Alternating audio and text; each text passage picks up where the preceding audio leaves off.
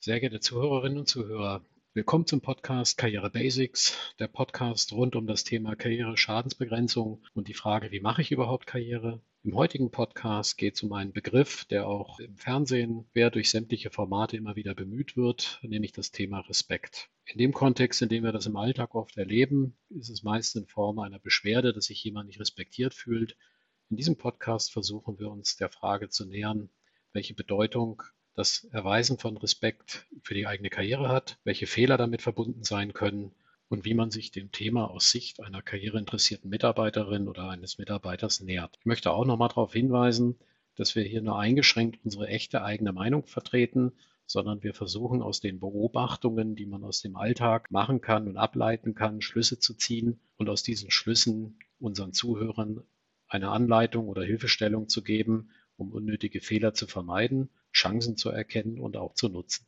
Das System ist, wie Herr Mell so schön sagt, niemals gerecht. Es ist von unvollkommenen Menschen für unvollkommene Menschen gemacht. Ich spreche heute wieder mit Herrn Dr. Heiko Mell, dem Autor des Buchs Karriere Basics, einem der besten Karriereratgeber, die ich kenne. Aber nun genug der Vorrede. Ich rufe Herrn Mell jetzt an. Mell. Schönen guten Tag, Herr Mell. Carsten Arzet ist hier. Guten Tag, Herr Nazet. Wir sind wieder zu einem Podcast verabredet und heute geht es um das Thema Respekt im beruflichen Alltag. Das ist ein besonders interessantes Thema. Das ist auch nicht ganz so einfach. Wenn Sie eine Führungskraft fragen, was erwarten Sie von Ihren Mitarbeitern? Dann sagt er zum Beispiel, nehmen wir ein banales Beispiel, Pünktlichkeit, er hat überhaupt keine Probleme. Aber eine Führungskraft sagt ungern so deutlich, ich erwarte Respekt. Weil das klingt ein bisschen so, als kriege er nicht genügend Respekt, als hätte er Schwierigkeiten, sich Respekt zu verschaffen. Führungskräfte erwarten das, wie ich weiß, ich erzähle es gleich warum, und sagen aber ungern, dass sie da besondere Erwartungen hegen. Ich habe mit Führungskräften sehr, sehr viel gesprochen über Probleme, die sie mit Mitarbeitern haben und habe immer wieder gefragt, was bemängeln sie an dem Mitarbeiter. Und da schälte sich dann heraus, dass ein wichtiges Kriterium war, dieser Mitarbeiter bringt ihnen nicht genügend Respekt entgegen, aber sie definieren das ungern so. Als Endergebnis meiner Befragung ist herausgekommen, was eine Führungskraft von ihrem Mitarbeiter erwartet, ist eine Kombination aus Respekt und Leistung.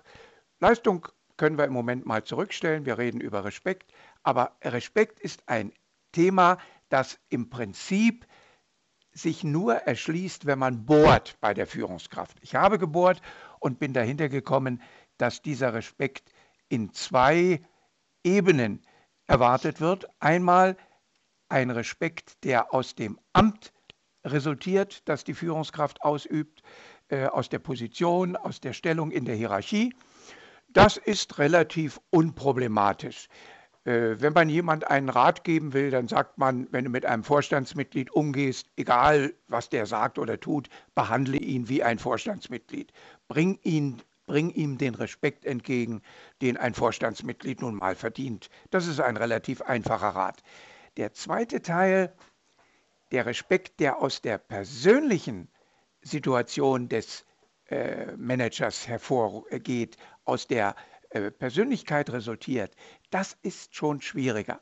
Vor allen Dingen ist es dann schwierig, wenn diese Managerpersönlichkeit sagt, ach, äh, jetzt mal unter uns, wo wir hier im Team zusammensitzen, äh, wir reden von gleich zu gleich, ich erwarte gar keinen besonderen Respekt. Das ist meist nicht ganz ehrlich gesagt. Soweit ich das durchschaue, erwartet jede Führungskraft Respekt, auch wenn sie so tut, als lege sie darauf keinen Wert. Und daraus resultieren Missverständnisse und da kann man als Mitarbeiter sehr, sehr viel falsch machen. Wir können uns ja diesem Thema Respekt ja ganz klassisch nähern mit den gängigen Höflichkeitsfloskeln. Wir haben uns ja nun auch eher klassisch oder formell steif begrüßt. Ich habe ja auch nicht Hey Dude oder Hey Digger zu Ihnen gesagt. Und äh, zu diesen rein formalen Respektsritualen gehören ja auch noch andere Klassiker wie Lächeln, Menschen bei ihrem Namen ansprechen, sich zu grüßen, sich zu verabschieden. Wenn ich jetzt in ein neues Unternehmen eintrete, dann treffe ich auch auf neue Kollegen, Chefinnen, Chefs unterschiedlicher Ebenen, die, wie Sie ja sagen, Erwartungen haben, die sie nicht aussprechen. Wenn sowas vielleicht bisher nicht interessiert hat und auch noch nie wirklich nachteilige Effekte von mangelndem Respekt zu spüren bekommen hat, der kann sich ja nun schon gleich zu Beginn äh, einer Zusammenarbeit doch sehr nachteilig darstellen und viele Fehler machen, oder? Unbedingt. Ich denke auch an Fehler, die man machen kann. Wir können ein paar praktische Beispiele bilden. Das hilft immer. Äh, wenn man im Meeting zusammensitzt, der Chef ist dabei, der erzählt irgendetwas, äh, führt irgendetwas aus zu irgendeinem fachlichen Thema, über das man gerade redet, und jemand meldet sich und sagt, ich halte das für falsch. Das ist respektlos, wenn das einem Vorgesetzten gilt. Man äh, wirft einem Vorgesetzten nicht vor, dass er etwas Falsches gesagt hat. Ich meine, der kann natürlich etwas Falsches sagen, aber man nennt das nicht so. Man bringt ihm den Respekt entgegen und sagt, ach, äh, dazu würde ich gern etwas einwenden, vielleicht die Dinge mal aus einer anderen Sicht betrachten. Mhm. Und so nähert man sich dem, aber man sagt nicht, das ist falsch. Das empfindet der Vorgesetzte als respektlos.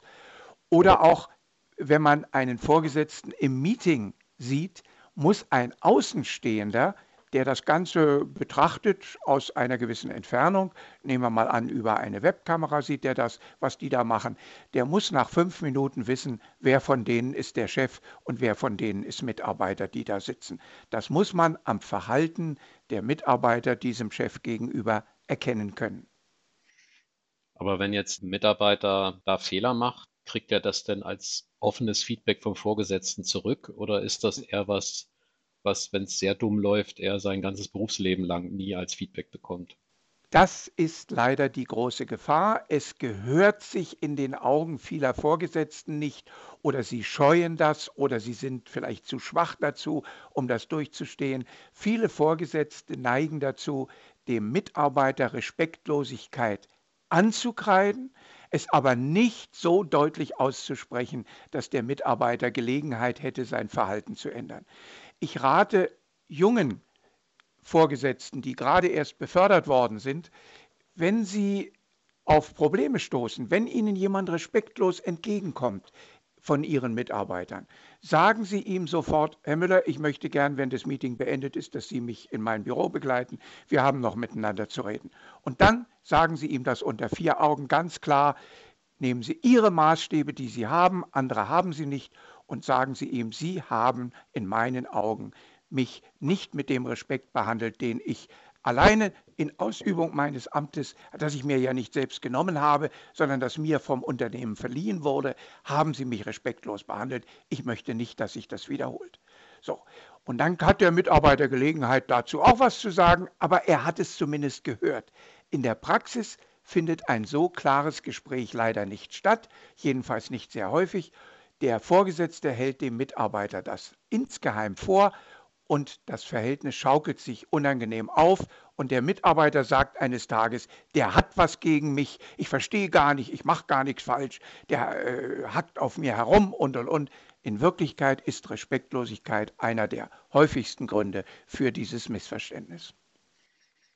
Das würde heißen, dass äh, selbst wenn Mitarbeiter in der Sache also absolut recht hat und er zur Not auch beweisen kann, dass er hier gegen die Meinung seines Chefs ähm, korrekt handelt, dann nützt ihm das nichts. Wenn Mitarbeiter und Chef zwei verschiedene fachliche Meinungen haben und der Mitarbeiter hat recht, dann hat der Mitarbeiter durchaus ein Problem, dieses nach draußen in die Öffentlichkeit so zu bringen, dass der Chef nicht beleidigt ist.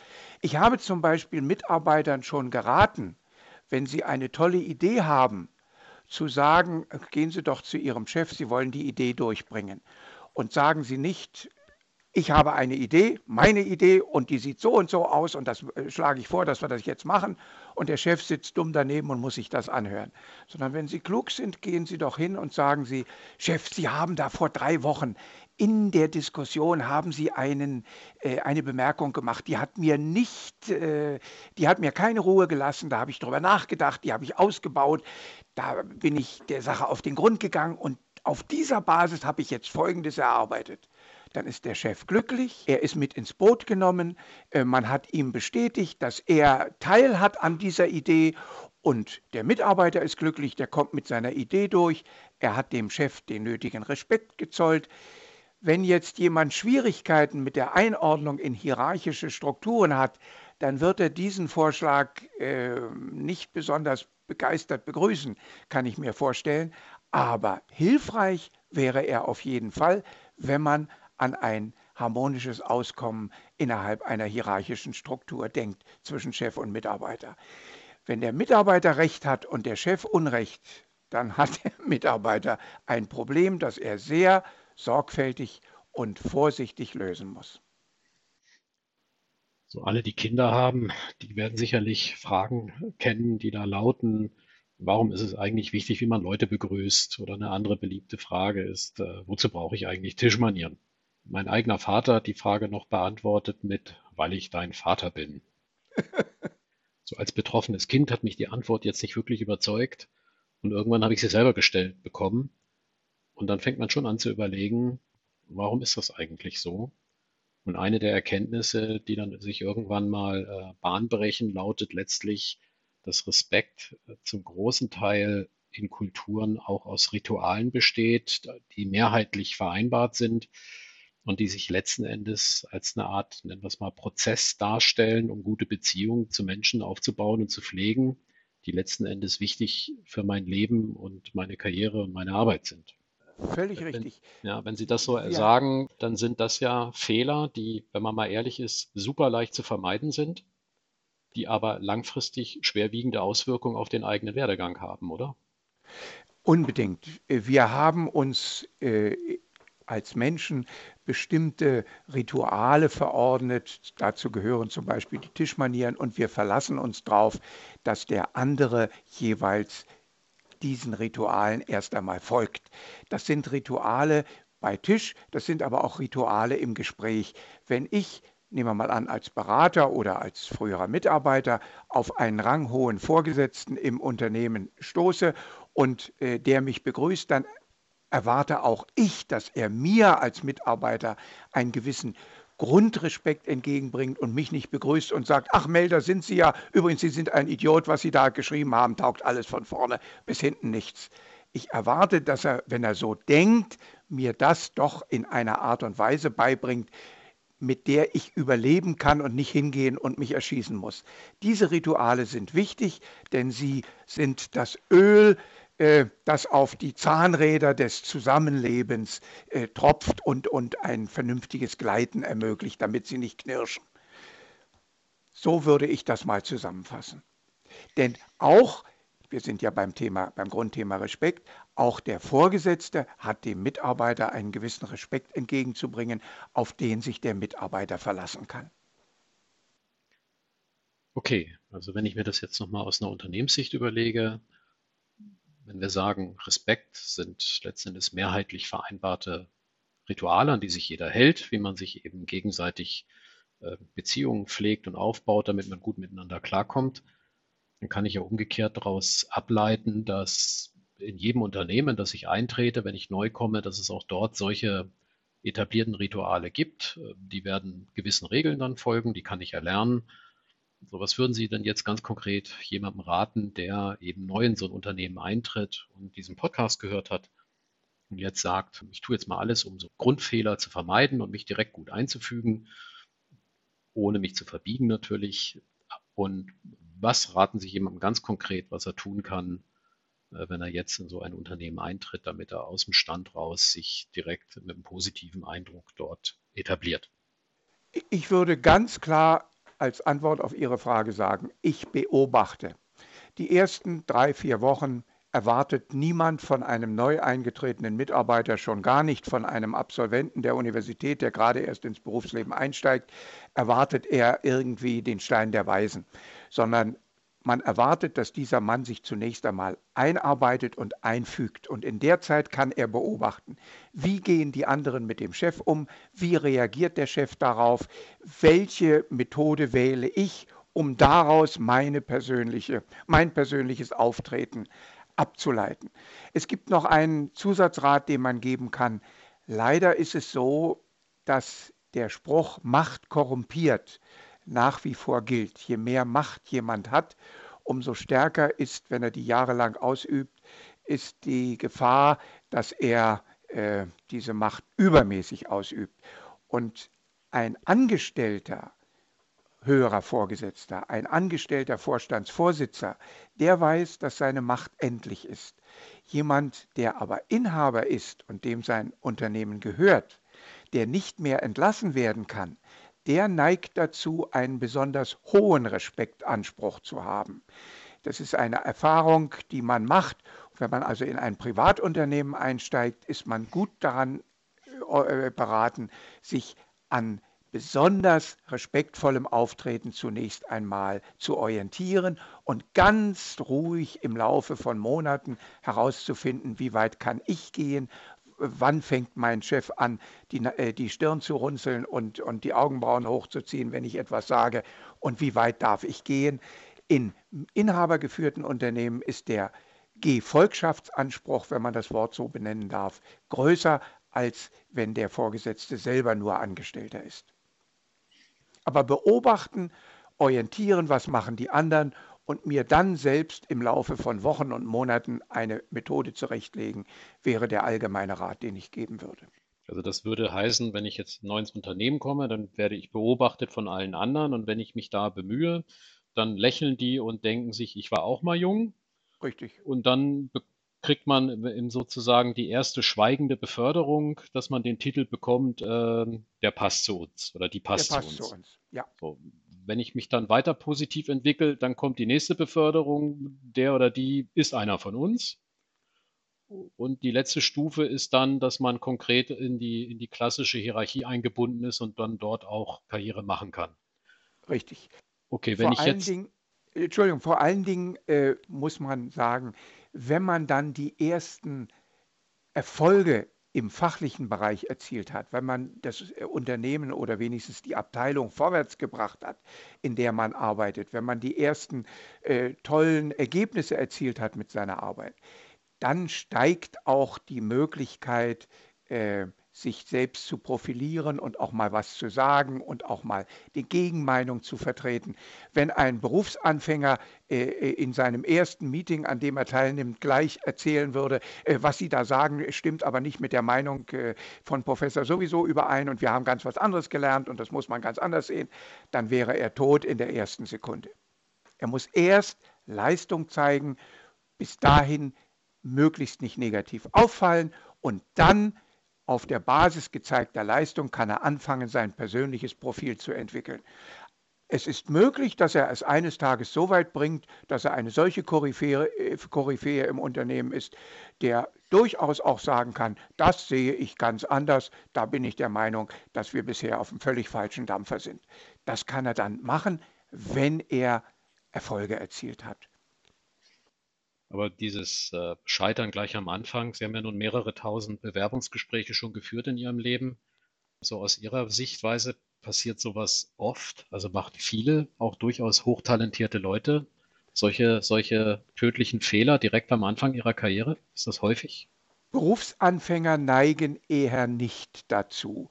Äh, die sind vorsichtig, die ahnen, dass sie noch wenig wissen, die äh, wissen, dass sie Anfänger sind.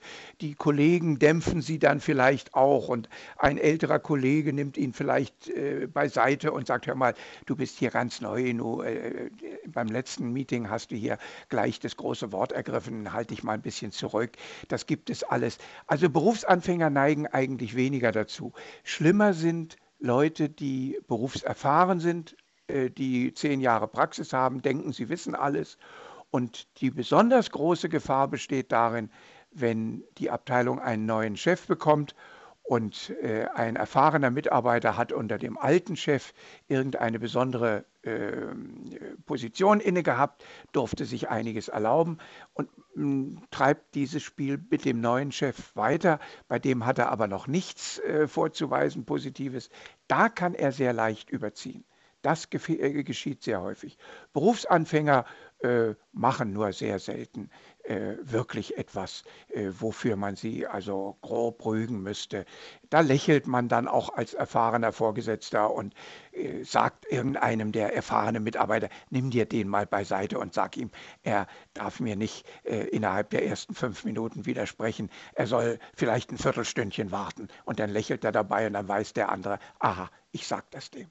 also für Berufsanfänger sehe ich die Gefahr weniger äh, kritisch, aber für berufserfahrene Leute, da besteht immer die Gefahr, dass sie sich hinreißen lassen und überziehen.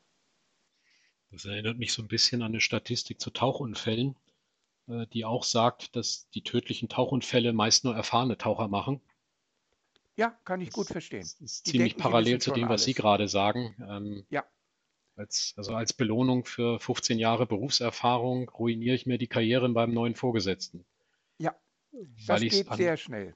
Ja, weil man, weil man nicht versteht, dass der neue Vorgesetzte äh, nicht eine Fortsetzung des Alten mit anderen Mitteln ist, sondern der fängt völlig neu an. Alle Meriten aus der Vergangenheit müssen neu erworben werden. Alle internen Strukturen, alle ähm, äh, Rangfolgen innerhalb der einzelnen Mitarbeiter müssen neu erarbeitet werden unter Billigung des neuen Vorgesetzten. Ein neuer Chef heißt, ich muss auf die Reset-Taste drücken, alles auf Anfang, alles fängt ganz neu an. Damit werden viele Mitarbeiter, die schon 17 Jahre lang immer nach demselben Trott ihre Position ausüben, sehr schwer fertig. und doch ist genau das, das, was in großen Organisationen zumindest äh, jeden Mitarbeiter höchstwahrscheinlich mehrfach in seinem Berufsleben treffen wird, nämlich dass er sich äh, umorganisieren, man neue Chefs bekommt, Richtig. Man selber vielleicht äh, sogar Chef wird und äh, diese Herausforderung selber steuert. Also heißt es dann regelmäßig wieder auf die Respekt-Taste, äh, Reset-Taste zu drücken und wieder neu anzufangen. Richtig. Also nehme ich für mich nochmal Zusammenfassung mit, dass es sich bei dem gesamten Thema Respekt eigentlich nie um die Sache als solche dreht, sondern um die Art, wie man sich innerhalb äh, seiner Organisation mit Kollegen und Vorgesetzten arrangiert. Äh, Das ist ein hochinteressantes, äh, hochinteressantes Thema, was Sie anschneiden, äh, dass es nicht um die Sache geht. Es geht, habe ich schon mal formuliert, überhaupt niemals um die Sache, wenn es irgendwelche Probleme geht. Man denkt immer, es geht um die Sache, wenn man äh, sehr engagiert ist und, und äh, sich da hineinkniet. Aber in Wirklichkeit geht es immer um persönliche Belange, um irgendwelche komplizierten taktischen Zusammenhänge. Selbst wenn es in 80 Prozent der Fälle nicht um die Sache geht, ist es einfacher zu sagen, es geht nie um die Sache. Na gut, dann stimmt das in 20 Prozent nicht, aber in 80 Prozent stimmt diese Aussage. Wenn Sie denken, es geht um die Sache, dann denken Sie darüber nach, was außer der Sache noch dahinter stecken könnte und äh, woran Sie eventuell äh, auf Widerstand stoßen. In der Sache selbst äh, geht es in, um die Sache selbst geht es in großen Unternehmen eigentlich eher seltener. also dann versuche ich es nochmal zusammenzufassen. Beim Thema Respekt geht es faktisch darum, dass ich äh, Prozesse oder Rituale entwickle und beherrsche und befolge, äh, mit der ich eine gute Beziehung zu Menschen aufbauen und pflegen kann, die einfach für mich wichtig sind, für meine Arbeit, für meine Karriere. Ja, Nach Ihrem Vorschlag, es, ging, es geht nie um die Sache, das gehört zum Thema Respekt ja auch dazu, dass Sie äh, auch gesagt haben, man soll einfach alles so betrachten, als ging es nicht um diese Sache. Dann kann ich genauso sagen, bevor ich jetzt eine Liste mit wichtigen und unwichtigen Leuten erstelle, um zu gucken, wem erweise ich Respekt und wen nicht, kann ich auch sagen, ich mache es einfach mit allen, weil dann erwische ich die Wichtigen automatisch äh, und alle anderen könnten ja mal wichtig werden. Ich hatte mal einen Arbeitgeber, da hieß es, behandle alle gut. Äh, er oder sie könnte schon morgen dein Chef sein. Oder was wir auch in einem anderen Podcast schon behandelt haben, der Chef ist der Kunde. Kann man Respekt ja auch interpretieren. Ich verkaufe meinem Kunden einfach die Illusion oder das Gefühl von Sicherheit und gutem Verhältnis. Und bezahlt werde ich dann eben auch mit dem guten Verhältnis, äh, mit Respekt und vielleicht auch mit Unterstützung bei meiner Karriere.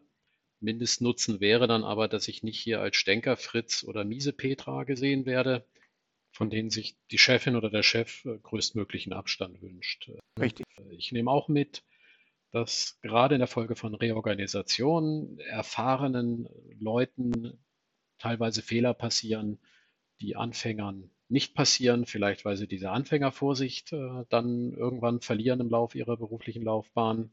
Weil erfahrene Taucher, die einen neuen Tauchgruppenführer oder wie immer der heißt, bekommen, nicht daran denken, dass sie sich auf dessen eventuell andere Methoden einlassen müssen. Sonst ist der nicht zufrieden. Ja. Denn es gilt immer wieder der alte Grundsatz, ein guter Taucher ist jemand, den sein Tauchgruppenführer für einen guten Taucher hält. Und das gilt bei uns für die Mitarbeiter im Unternehmen auch. Ein guter Mitarbeiter ist jemand, den sein Chef dafür hält. Und wenn der Chef neu ist, dann muss der neue Chef ihn wieder erneut für einen guten Mitarbeiter halten. Dass der alte ihn schon gehalten hat, beweist dem neuen erstmal noch gar nichts. Herr Mell, da sage ich nur Respekt äh, und ich danke für diesen Podcast. Ich und ich freue mich auf den nächsten. Auf Wiederhören, Herr Nazet. Auf Wiederhören, Herr Mell. Sehr geehrte Zuhörerinnen und Zuhörer, ich hoffe, Sie fühlten sich von uns ausreichend oder sehr gut respektiert, indem wir Sie unterhalten haben und Ihnen auch die ein oder andere Inspiration mitgegeben haben, die Sie vielleicht sehr schnell in Ihrem beruflichen Alltag nutzen können. Wie immer noch unsere Bitte in eigener Sache. Alle Plattformen messen den Erfolg eines Podcasts ausschließlich anhand der Hörerreaktionen. Ob es sich jetzt hier ums Dschungelcamp oder um hochwertigen Content handelt, ist vor dem Hintergrund völlig egal. Insofern freuen wir uns über ein Like von Ihnen. Das ist auf jeden Fall kostenlos, aber niemals umsonst.